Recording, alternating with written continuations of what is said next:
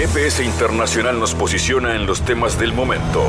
Fabián Cardoso informa y analiza la realidad latinoamericana y de integración regional en una producción de Sputnik. Sintoniza M24 97.9 FM en Montevideo y 102.5 FM en Maldonado. También puedes escuchar GPS Internacional por mundo.sputniknews.com y m24.com.uy. Un nuevo GPS comienza con varios temas de la agenda latinoamericana. En Costa Rica, el legislativo está evaluando un proyecto que ha enviado el gobierno y que propone la flexibilización de la jornada laboral, conocido como 4x3. Esto quiere decir que una semana tenga cuatro jornadas laborales de 12 horas diarias y que las otras sean de descanso. Esta propuesta bueno, tiene algunas reacciones negativas de los sectores sindicales, sobre todo, y de algunos sectores de la oposición. ¿Qué está debatiendo en este caso Costa Rica y qué otros temas están en la agenda de ese país? Vamos a analizarlo con Carlos Murillo. Y sin duda, el tema de la semana a nivel del continente ha sido lo que pasa en Guatemala. Habrá segunda vuelta en el mes de agosto. Pasaron dos candidatos, uno de ellos sorpresivamente, el candidato del movimiento Semilla, Arevalo, que estará disputando la segunda vuelta y que parece que no estaban los planes que este partido progresista esté participando del balotaje junto a la candidata Sandra Torres, que sí, según las encuestas, era favorita. Vamos a analizar qué pasa en Guatemala. ¿Se abre una nueva época? Aparecen por ahí también algunas denuncias sobre que la elección no fue del todo transparente. Luis Guillermo Velázquez, analista desde Guatemala, nos estará brindando su mirada. Y como siempre, espacio para la cultura, la música, el teatro, los libros, la cultura emergente, tiene su espacio en el viaje por el mundo del GPS que comienza así. En GPS Internacional localizamos las noticias de América Latina.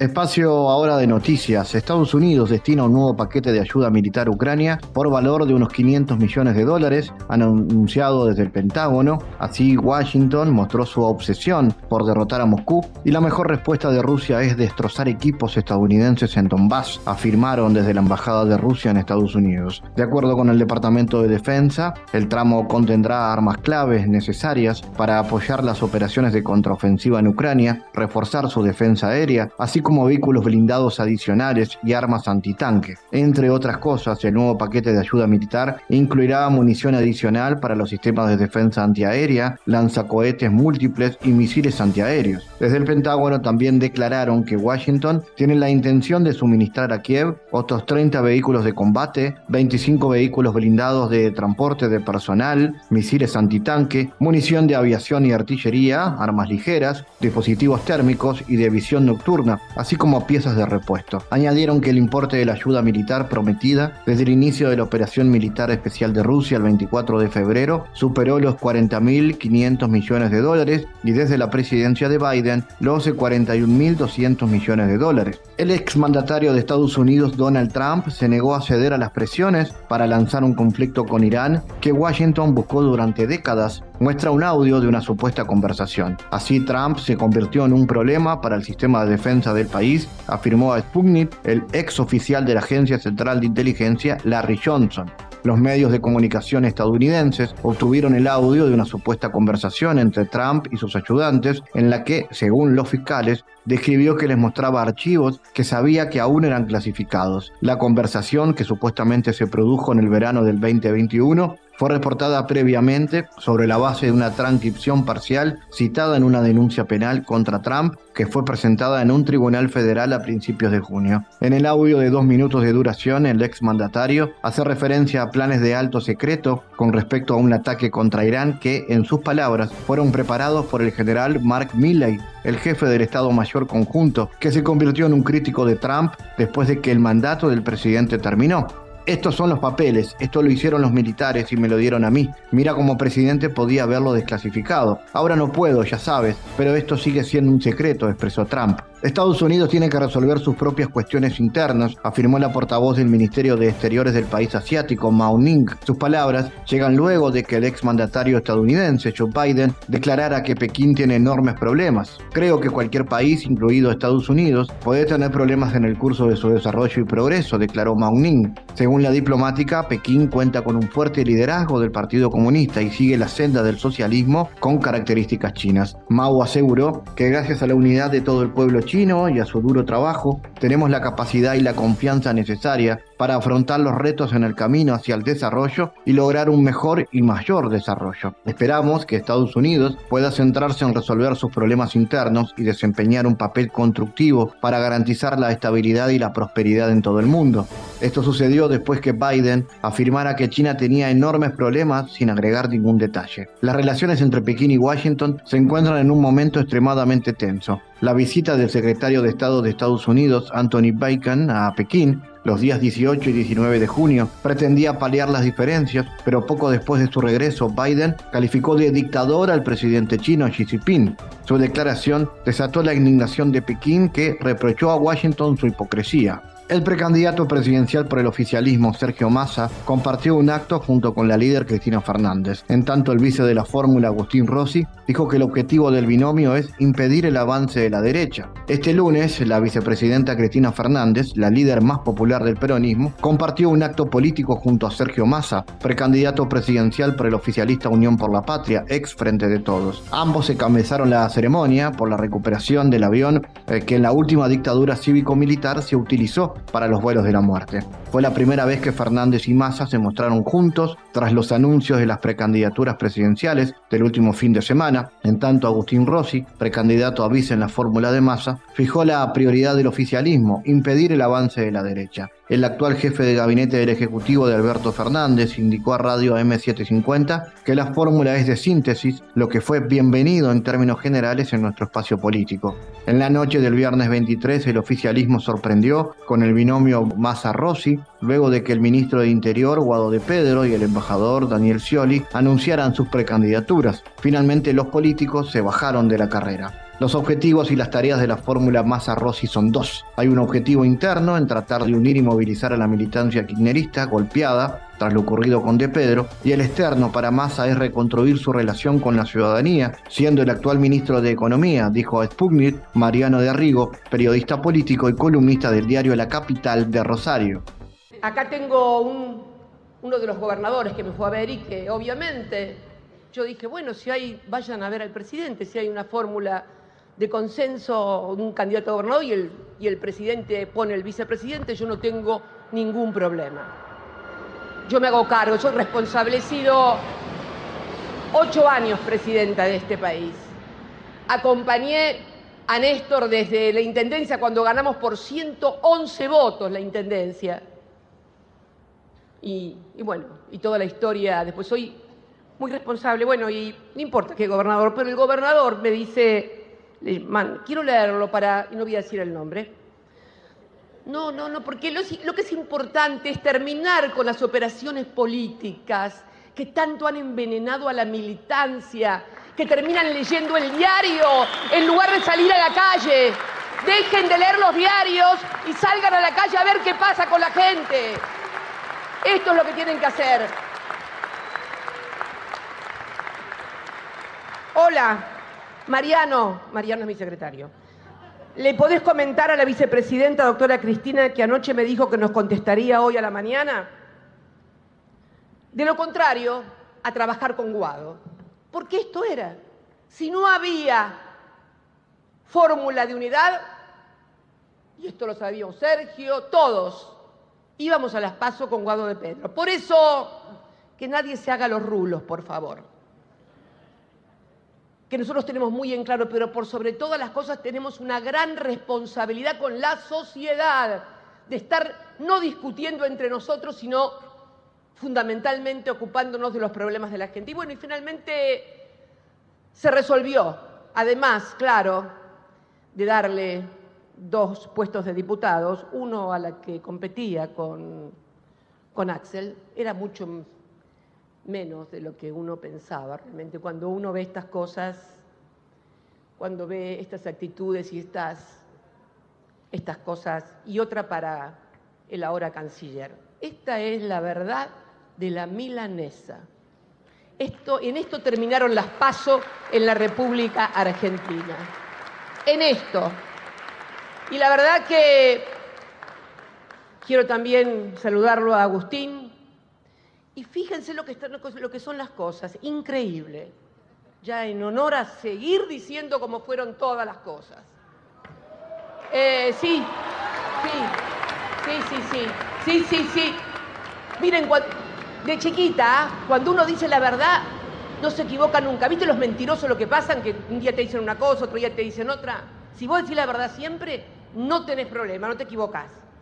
Eh, como también se quería llevarla a la ministra de Desarrollo Social como compañera de fórmula, dos de la provincia de Buenos Aires, no sería, sería repetir lo del feudo eh, o la, comarca. Ellos le dicen feudo a los del interior, los de acá, los del Macri y en la ciudad. Yo le digo la comarca escriturada por la familia Macri. Cava es una comarca escriturada por la familia Macri. Está Macri, ahora está el primo, sin embargo, nadie dice nada, siempre se refieren a los caudillos del interior. Felicitaciones a Gildo que acaba de ganar las elecciones en Formosa. Felicitaciones. Pero contaba, contaba lo de Agustín. Y estaba también en esa reunión Máximo, eh, mi hijo, militante, como sus padres, como Malena es militante igual que sus viejos, porque nosotros no solamente somos militantes, sino que producimos militantes, tipo fabriquita, fabricamos militantes, ¿no? Y ahí Máximo dijo, pero Máximo que ya estaba dialogando además con Agustín, que había resignado su candidatura a vicepresidente y estaba, y esto lo cuento porque el propio Agustín lo acaba de contar el otro día, lo escuché. Gracias Agustín por la sinceridad y por, por decir las cosas como son. Esto es un valor importante, para mí muy, muy importante, muy importante, gracias. Y bueno, nada, acá estamos. Y él dice, bueno, que vaya Agustín. Sí, el malo, el de la cámpora, el... Sí, sí, sí, esto es el peronismo. Yo sé que el que me está escuchando dirá, oh, pero qué desorden, qué, qué quilombo que tienen estos, va a decir, ¿no? No, miren, miren, el orden, el orden está en los cementerios, en el cementerio está todo ordenado, nadie dice nada, nadie discuta. La política también es conducir el desorden, es conducir también el desorden y tratar de ordenar de la mejor manera posible para precisamente convertir a la política en un instrumento de transformación, de cambio y en todo caso, si todavía no podés transformar, por lo menos de tranquilizar, porque yo quiero que ustedes entiendan que los dirigentes que tenemos responsabilidades institucionales o políticas desde la conducción, debemos hablar con nuestros militantes y nuestros dirigentes, pero a quien le debemos todo es a la sociedad. Tenemos que darle tranquilidad, certeza y seguridad a la sociedad. Y esto es en definitiva, breve historia. Quiero también decir que anoche hablé con Daniel Scioli, con quien siempre me unió una relación de respeto mutuo desde siempre. Y bueno, no voy a repetir, eh, la verdad que tuvimos una charla excelente, pero algunas de las cosas que me dijo salieron publicadas hoy en algunos diarios, así que me voy a obviar la, la tarea de contarles. Simplemente quería decirles esto y decirles además también que parte de esto también se debe, y lo dije al principio, a una suerte de intervención que hay, porque hoy una democracia, ¿por qué este, este escenario en nuestro espacio político? Fundamentalmente porque, y en esto creo, y no quiero ser autorreferencial, por favor, nada más lejos de mí que ser autorreferencial, por Dios. Porque la dirigente que más medía o que más mide en este espacio está proscripta, más allá de que ahora me entran con los tecnicismos. Vamos, che, si hay una candidata que está condenada por administración fraudulenta por el Estado, inhabilitada de por vida, ¿en serio? Que no está proscripta y que me vienen con argumentos técnicos, por favor. Eso es proscripción, lo dije muy claramente. Y entonces otra tarea, además de esta que nos piden los familiares de la Santa Cruz y los militantes de los organismos de derechos humanos del negacionismo, está también en poner blanco sobre negro lo que está pasando en la Argentina con el partido judicial, que sustituyó a ese otro que después de la tragedia de los desaparecidos y la tragedia de Malvinas, desapareció como espacio de poder en la República Argentina, pero siempre el poder económico concentrado encuentra sustitutos inmediatamente, instrumentos para condicionar la democracia. Y hoy tenemos una política cada vez más fragmentada y un poder económico cada vez más concentrado. Para finalizar, antes de venir para acá,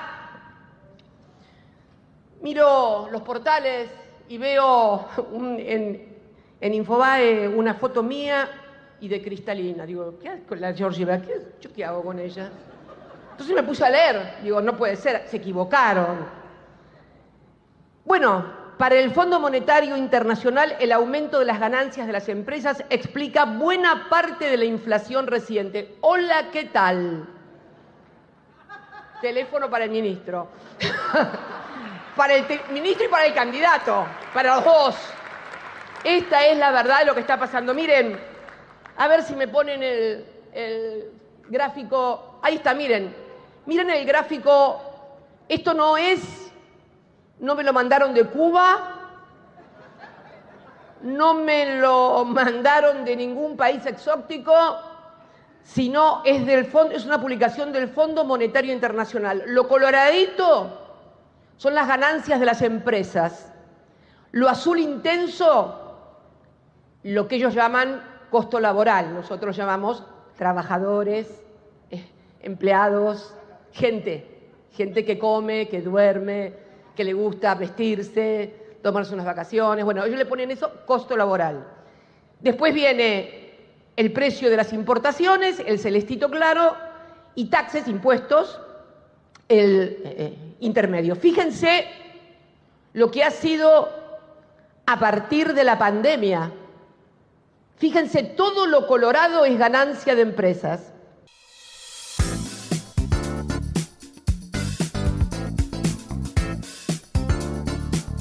Bueno, pasaron las elecciones en Guatemala, elecciones con un resultado sorpresivo. Bernardo Arevalo, del partido Semilla, va a pugnar con Sandra Torres, de la Unión Nacional de la Esperanza, por la presidencia de Guatemala en la segunda vuelta de las elecciones que están previstas para el 20 de agosto. Este resultado, bueno, parece ser sorpresivo en primera instancia. Vamos a aclararlo en el análisis en este bloque. Con sangre, sudor y lágrimas hemos llegado a alcanzar la satisfacción de llegar a la cima, escribió Sandra Torres en su cuenta de Twitter, acompañado de un video en el que aparece dando declaraciones a la prensa. En tanto, Bernardo Arevalo expresó que cambiará el rumbo de la política en el país afectado por la corrupción, la pobreza, el narcotráfico, entre otros flagelos. También Edmund Mulet y Suri Ríos bueno, eh, sorprendieron por un porcentaje bajo de votación.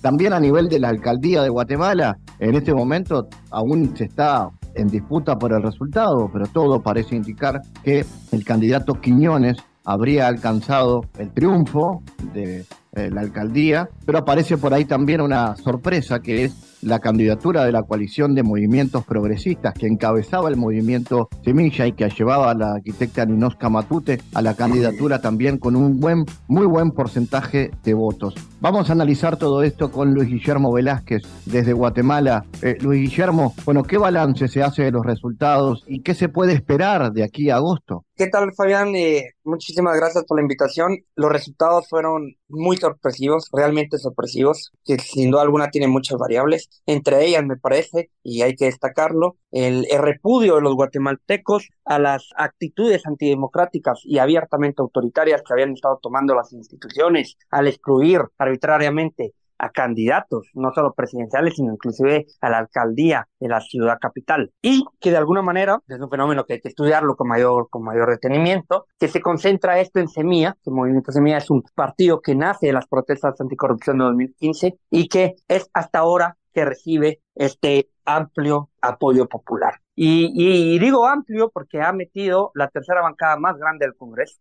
siendo un, una bancada que hasta hace cuatro años tenía únicamente siete, y que se fue diezmando en el camino, quedándose con cinco únicamente, ¿verdad? Y que, y que estaba sus proyecciones más favorables hasta una semana, no, hasta, hasta una semana no, hasta un día antes de las elecciones, era entrar con cinco o siete diputados nuevamente, es un resultado extraordinario. A ello se le suma que su candidato presidencial se mete a la segunda vuelta y ha renovado, me atrevo a decir, las esperanzas hacia el sistema político. Mucha gente que no tiene interés en la política o que había estado hasta el momento al margen, que se quiere organizar por medio de las redes sociales, por medio del trabajo de tierra, para poder hacer de Bernardo Arevalo presidente, que va a ser una tarea muy difícil, titánica, porque enfrente tiene pues a Sandra Torres, que ha sido varias veces candidata presidencial y además es parte del partido más exitoso desde 1985 en términos de conectar y realizar el trabajo operativo desde las alcaldías,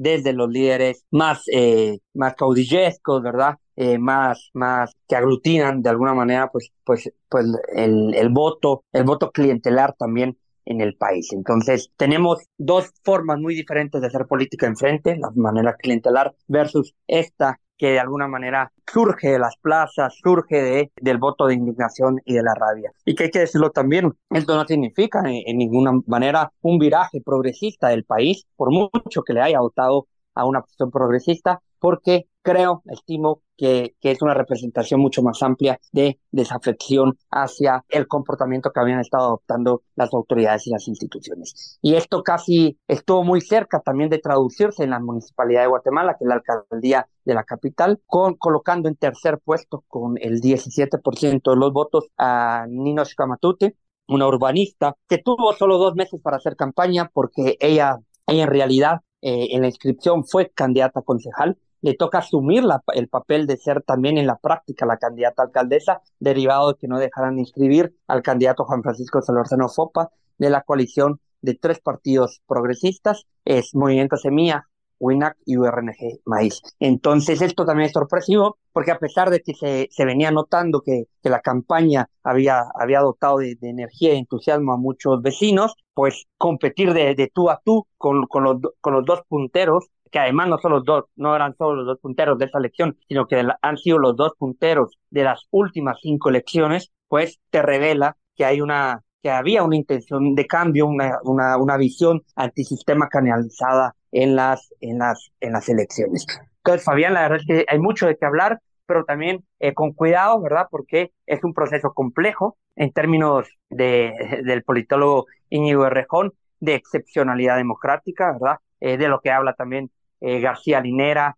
y, y, que son interpretaciones también para, para América del Sur y Europa del Sur eh, en, en, clave oranchana, ¿no? Ese momento en el que suceden, sucede un momento, eh, suceden cosas que no estaban previstas y que se canalizan en un rumbo progresista. Y que esto en, ninguno, en ningún sentido significa un viraje de la sociedad guatemalteca, que además es muy conservadora, hacia el progresismo, sino más bien, pues, un, una, una, un llamado de advertencia a las élites políticas y económicas que han conducido al país hacia la corrupción y hacia el autoritarismo corporativo. Luis, ¿qué podemos saber del perfil de los dos candidatos que van a segunda vuelta? Son muy distintos. Sí, de, de hecho Sandra Torres es una política que fue primera dama durante el gobierno de Álvaro Colón. Ella se divorcia de Álvaro Colón para poder ser inscrita como candidata presidencial tiene la característica de que ha perdido absolutamente todas las elecciones en las que ha participado y en absolutamente todas había llegado a la segunda vuelta electoral. Esto te habla de una candidata que tiene mucho antivoto, ¿verdad?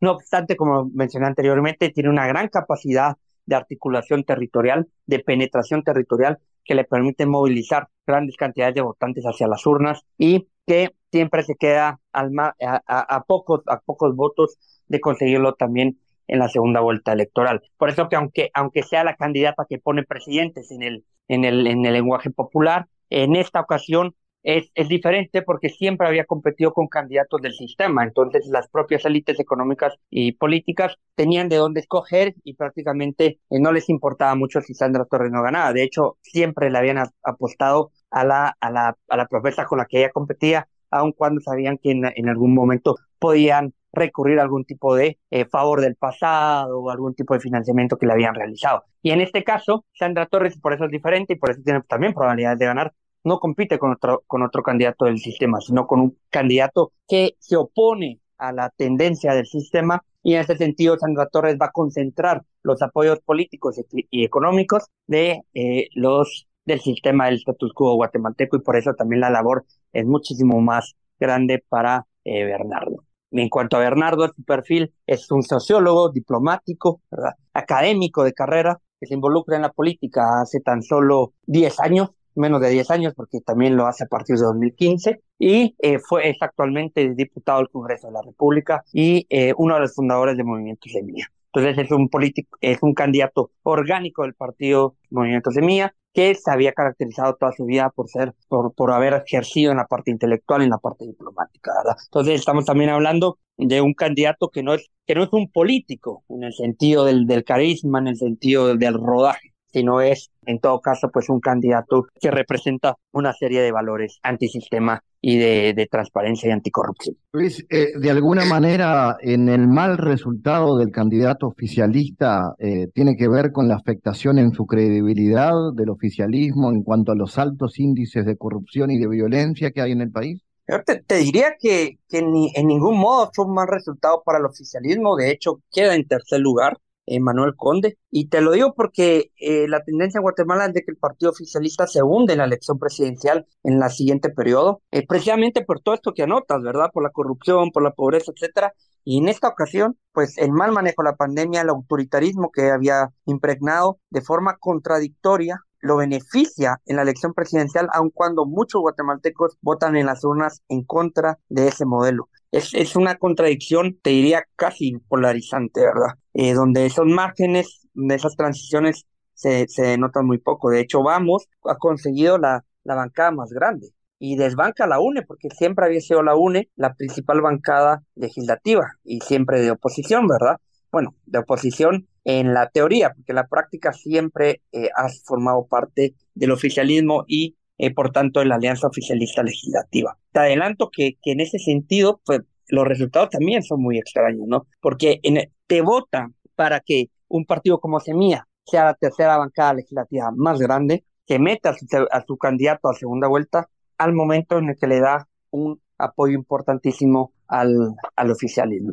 Y que de alguna manera, aun cuando eh, vamos en la práctica deje de ser el conductor del, país, muy seguramente estos políticos del status quo pues siguen vigentes y siguen dando en la batalla, ¿verdad? Es, es, un, es un país muy, muy interesante de estudiar Guatemala. ¿Y cuáles crees que serán los principales desafíos que deberá enfrentar el, el futuro gobierno, más allá de cuál va a ser su signo? Pues sin duda alguna, atender los problemas de, de pobreza, de desigualdad, de migración, ¿verdad? Mucha gente migra hacia Estados Unidos por falta de oportunidades. Son, son algunos de los grandes problemas, además de mejorar los indicadores de educación que existen en el país. Luis Guillermo Velázquez desde Guatemala, gracias por estar en GPS. Te agradezco mucho.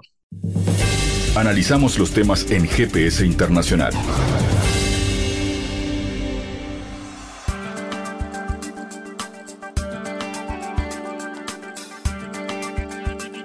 El Pleno del Ejecutivo de Costa Rica está debatiendo el proyecto de la ley de flexibilización de la jornada extraordinaria, también conocida como 4x3, es decir, que una semana tenga cuatro jornadas laborales de 12 horas diarias y que las otras tres sean de descanso. Organizaciones sindicales y estudiantiles los partidos políticos Frente Amplio y de Liberación Nacional e incluso la Iglesia Católica se ha manifestado en contra. El 15 de mayo el presidente Rodrigo Chávez, Rodrigo Chávez, economista de profesión, defendió la medida al afirmar que el plan se enfoca en industrias nuevas para gente joven. Chávez aseguró que el proyecto de reforma retendrá a empresas que buscan invertir en el país y que va a beneficiar a sectores que trabajan 24 horas en la producción de dispositivos médicos de alta tecnología, call center o turismo. Vamos a explicar todo esto, este curioso debate que se da en Costa Rica. Está el docente analista Carlos Murillo. Murillo, ¿cómo analizas esta medida propuesta por el oficialismo? ¿Cómo han reaccionado sindicatos, organizaciones sociales ante esto que básicamente toca derechos laborales? Lo primero que hay que hacer es contextualizar eh, la coyuntura política en la administración de Rodrigo Chávez. Es una coyuntura muy compleja de confrontación, es el estilo populista que yo llamo de populismo de posverdad de Rodrigo Chávez, en donde eh, pretende que él gira una instrucción, es un gerente, es a lo que está acostumbrado, como profesional eh, y todo el mundo obedece sin cuestionarlo y pretende que la Asamblea Legislativa haga exactamente lo mismo y que porque él dice que es un proyecto que beneficia a ciertas empresas, lo cual eh, es cierto, pero en el proyecto de ley que conoce la Asamblea Legislativa en este momento, eso no está explícito. Ahí es donde se comienzan a generar dudas y ese estilo confrontativo que se, se expresa a través de su representante prácticamente personal en el Congreso, la diputada Pilar Cisneros, eh, antigua periodista, eh, ha creado un ambiente de polarización. Entonces, eh, en la práctica en Costa Rica, la mayoría de las empresas de inversión extranjera directa utilizan este sistema de 4x3 porque incluso para muchas personas trabajadoras les, les sirve más. Sin embargo, tal y como está planteada la ley, y ahí ha faltado dos cosas por parte del Ejecutivo. Comunicación, o sea, saber comunicar, que no lo saben hacer, porque existe una conferencia semanal los días miércoles en donde Rodrigo Chávez eh, solo gira instrucciones, ordena, cuestiona todo, pero no comunica con un estilo político apropiado. Y el otro es una falta de negociación porque en Costa Rica el, sistema político establece que quien ocupa el ministerio de la presidencia, que en otros países sería una especie de secretario presidencial, es el encargado de la comunicación directa con el Congreso. Y la actual ministra de la presidencia no ha sabido negociar el proyecto. Entonces hay cuestionamientos porque en la práctica lo que provocaría esta ley es que eh, cualquier empresa termine exigiéndole a sus empleados trabajar 12 eh, horas, cuatro días a la semana en los horarios en que a la empresa le convenga y sin necesidad de respetar los eh, derechos laborales, sobre todo en términos de horas extra o adicionales. La legislación en Costa Rica establece que la jornada laboral es ocho horas diarias y que después de la octava hora se paga eh, tiempo y medio por cada hora o si son fines de semana, tiempo doble. Eso no está claramente especificado en el proyecto de ley. ¿Qué va a pasar con esas cuatro horas adicionales a lo que establece el código de trabajo? Entonces hay muchos um, aspectos que no están claros en este momento en ese proyecto de ley.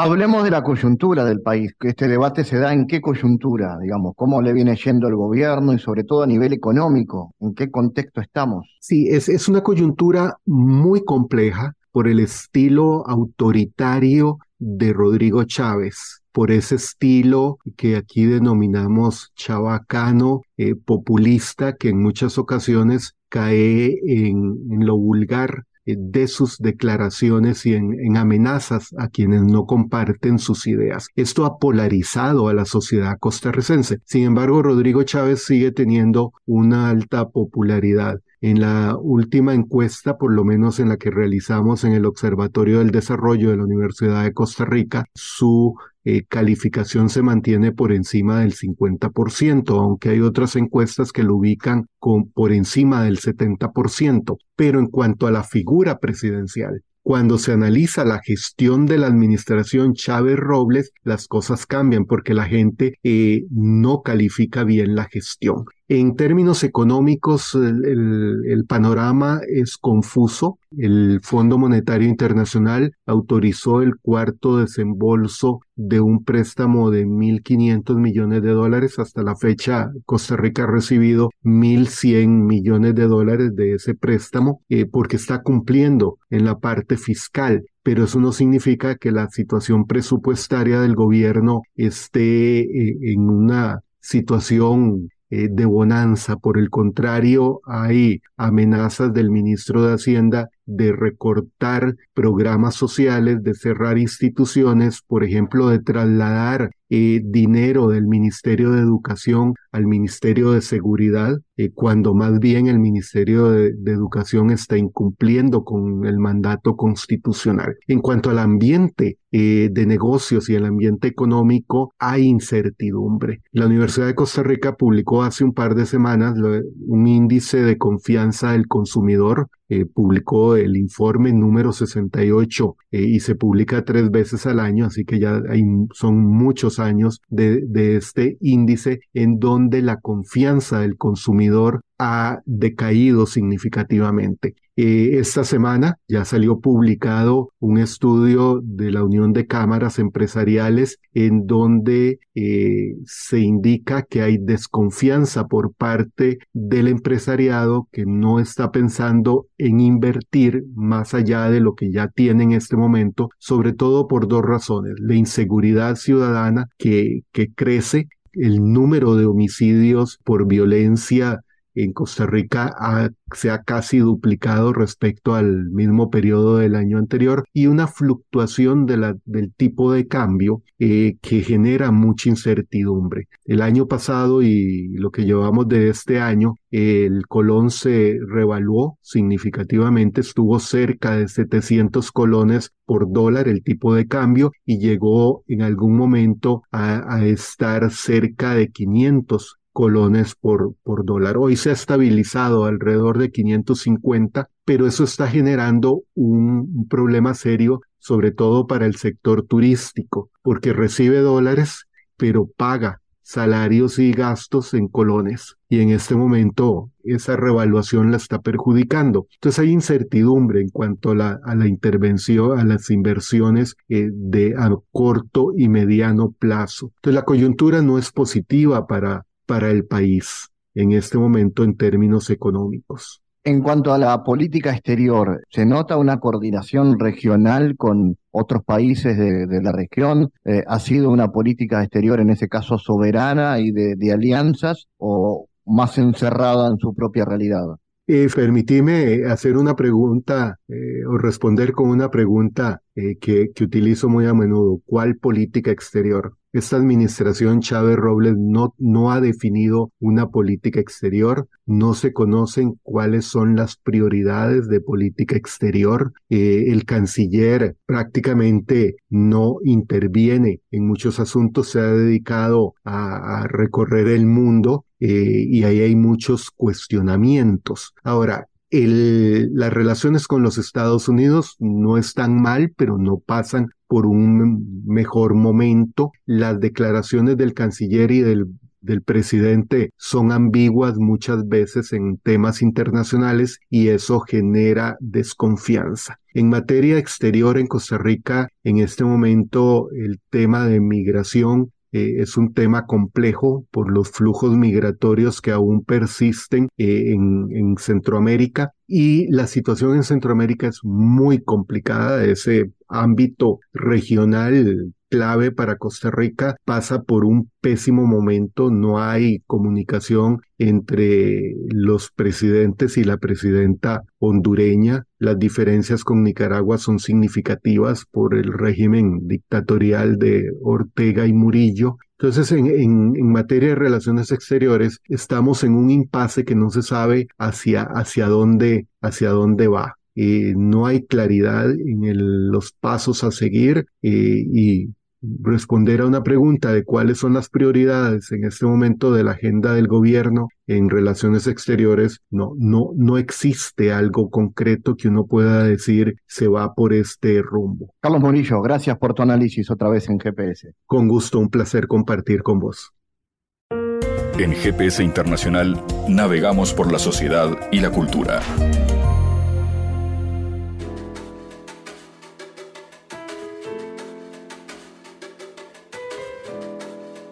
También en vacaciones de invierno, la Arcasa Teatro está presentando obras que ya se han vuelto clásicas en su repertorio, una propuesta que valora a niños, niños y adultos a través de la calidez de una puesta en escena que celebra la alegría del encuentro y el intercambio con el público. Hay música en vivo y un trío de actores que garantizan risa, sorpresa y emoción. Tres obras, una Pindó, Olegario y Julieta. ¿Qué plantaste? Son las tres propuestas Vamos a recibir a Pablo Albertoni, responsable de este grupo, La Arcasa. Contanos de qué tratan estas propuestas, estas obras y cuál es la idea guía para la inclusión de estas tres propuestas en una propuesta para chicos. Hola, ¿qué tal? ¿Cómo va? Eh, bueno, Festival Hondo surge eh, como un festival de cuentos de Susana Olaondo, que es una escritora uruguaya de literatura infantil muy conocida y nuestro grupo La Arcasa Teatro desde hace años ya trabaja poniendo en escena eh, varios de, esos libros y con el correr del tiempo hemos, eh, hemos puesto varios, varios cuentos de Susana Olaondo en escena y a partir de eso generamos este Festival Hondo, que es un festival de cuentos de Susana Olaondo y en esta oportunidad vamos a estar ahí en el Teatro de la Asociación Cristiana de Jóvenes en las vacaciones de invierno con tres de esas, de esas obras, de, de esos cuentos de Olaondo, una Pindó, como decías, Olegario y Julieta que plantaste, que es una oportunidad para ver representado en escena, en teatro, esos cuentos que probablemente muchos niños, muchas niñas, pero también muchos padres, madres, abuelos, tíos, etcétera, conozcan a partir de leer a, a los niños. ¿no? Eh, son propuestas diversas, ¿no? Por, por dónde van cada una de ellas y si tienen puntos de contacto. Sí, bueno, el punto de contacto es que están basadas en libros de Susana Lagondo, siempre los son libros eh, y, las obras de teatro están pensadas, digamos, para un público sobre todo desde los dos, tres años hasta los ocho. Eh, son propuestas, como te decía, como para la primera infancia. Y tenemos por un lado una Pintó, que es un clásico, que es el cuento de una hormiga que se pierde y va buscando su hormiguero que queda debajo de una pindó y ahí consigue, con la ayuda de varios amigos animales, encontrar su casa finalmente. Luego está Julieta que plantaste, que está basada en una fábula clásica acerca de un zorro que quiere engañar a, una mulita, pero la mulita en este caso eh, en esta versión son un zorro y una mulita, ¿no? Pero en este caso la mulita resulta ser más astuta que el zorro y el zorro resulta ser el engañado. Y finalmente está Olegario, que es la historia de un bicho de luz apagado que nació sin luz y a lo largo de, una jornada se va encontrando con otros animales que también lo van ayudando, cada uno a su manera, cada uno con su forma, para tratar de, de ayudarlo a encontrar, a encontrar su luz. Pensando en el público de los niños, ¿no? ¿Qué importancia tienen este tipo de propuestas para su formación, para su crecimiento? ¿Qué, por, dónde apunta eso? Bueno, hay, hay, varios puntos con respecto a, a, qué aporta el teatro para niños. El teatro en general eh, aporta el hecho de ser, el, estar en el momento presente, ¿no? Estar en una sala y ver otras personas, generalmente adultos, que se ponen en la piel de otros personajes para contar un cuento especialmente para el espectador que está ahí y eso sucede en vivo. También el hecho de estar en una sala con otros niños que uno, ¿no? con otras familias que uno no conoce eh, y, encontrar como que hay muchos otros niños que comparten también eh, ese momento y sus reacciones, también es un momento como de integración social, digamos, importante, eh, importante de mantener y sobre todo en este momento post pandemia, digamos, que tal vez los niños que empiezan a ir al teatro ahora eh, nacieron en, épocas de pandemia donde el contacto social estaba bastante restringido. Entonces también en ese sentido me parece que el teatro eh, es una excelente oportunidad para, para generar estas experiencias en las infancias. Y por otro lado, en particular, el hecho de que estas obras estén basadas en libros también le da una vuelta de tuerca más a la lectura, digamos, ¿no? Al, al, hecho de leer, compartir libros con las infancias, que los adultos podamos leer cuentos en diversos momentos, cuando podemos tener tiempo, antes de dormir, y ver representados esos cuentos también genera un diálogo entre la obra de teatro y el, y el propio texto del cuento, ¿no? Ver qué se cambió, qué, está de, qué, qué se agregó, qué no está, todo eso eh, genera como una, inquietud en las infancias de, por, qué se, por, qué esto está y por qué esto no está, un sentido como crítico eh, con respecto a qué es lo que están viendo y qué es lo que leyeron, que también entiendo que, que aporta mucho. ¿Y aporta hacerlo desde edades tempranas, que vayan conociendo el teatro? Y sin duda, para el teatro eh, debería, hoy día hay propuestas para bebés, ¿no? Eh, con respecto al teatro, que eso hace unos años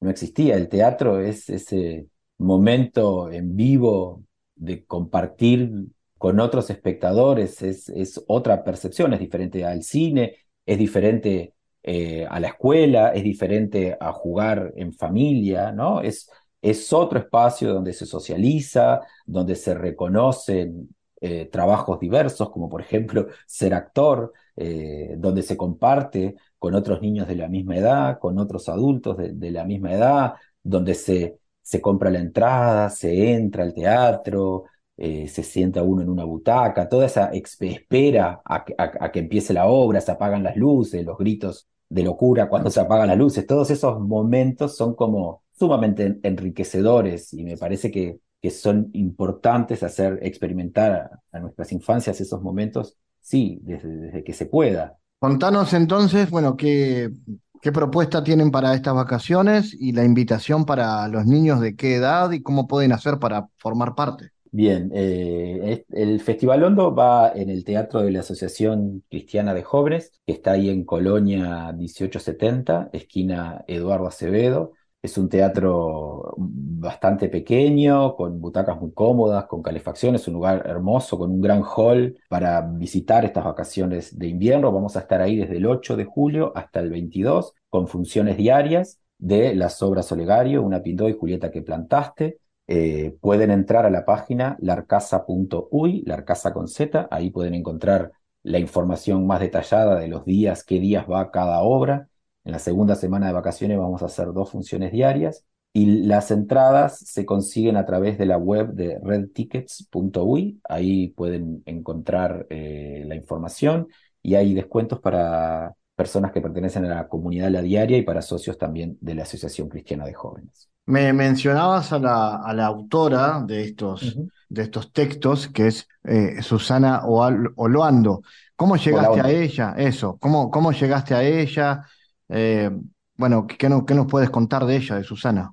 Bueno, nosotros con, nuestro grupo de teatro tiene como muchos años ya, eh, estamos por los 28 eh, años más o menos, y por el año 2000 empezamos a trabajar con la editorial Alfaguara en ese momento, que nos proponía poner en escena algunos textos editados por autores uruguayos que ellos mismos editaban para recorrer las escuelas y a partir de ahí entramos en contacto con los textos, de, con los libros de Susana Olaondo, entramos en contacto con ella directamente y, desde entonces, eh, digamos, no hemos parado de, poner en escena sus obras, de, hacer sus cuentos. Ella eh, es una escritora muy querida, tiene una cantidad impresionante de libros que ella misma escribe y que ella misma ilustra y es una referente de la literatura uruguaya para, las infancias en este momento.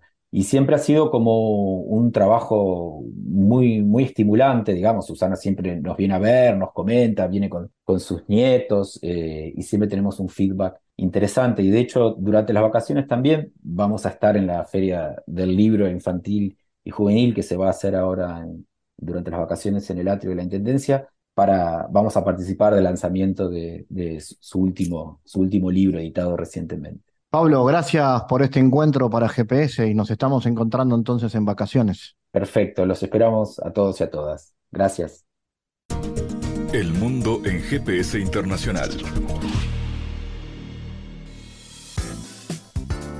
En diálogos geopolíticos analizamos diversos asuntos que atañen a la política mundial, desde el abordaje de los ámbitos multilaterales de articulación política a nivel global hasta las cualidades y los propósitos de las configuraciones regionales, tanto en América Latina así como en otras regiones. Nuestro objetivo es poner foco a una gran diversidad de temas que atañen a la geopolítica en el mundo contemporáneo. Para eso vamos a recibir a Santiago Caetano, aquí en GPS. Bienvenido, Santiago. ¿Qué tal, Fabián? En lo que refiere a los procesos de cooperación en el sistema internacional contemporáneo, varios analistas subrayan la necesidad de acciones colectivas vinculantes para la puesta en marcha de una ampliación de los objetivos de desarrollo global que incluyan al paradigma de la bioeconomía a los efectos de generar nuevos marcos de gobernanza global. En tiempos de una creciente urgencia con respecto a los desafíos contemporáneos relativos al cambio climático, la inestabilidad financiera y la inseguridad alimentaria, se advierte que el foco en las políticas públicas locales es central para la innovación en torno a un marco de gobernanza ampliado para la cooperación internacional para el desarrollo. ¿Qué se podría mencionar como ejemplo de esto, Santiago?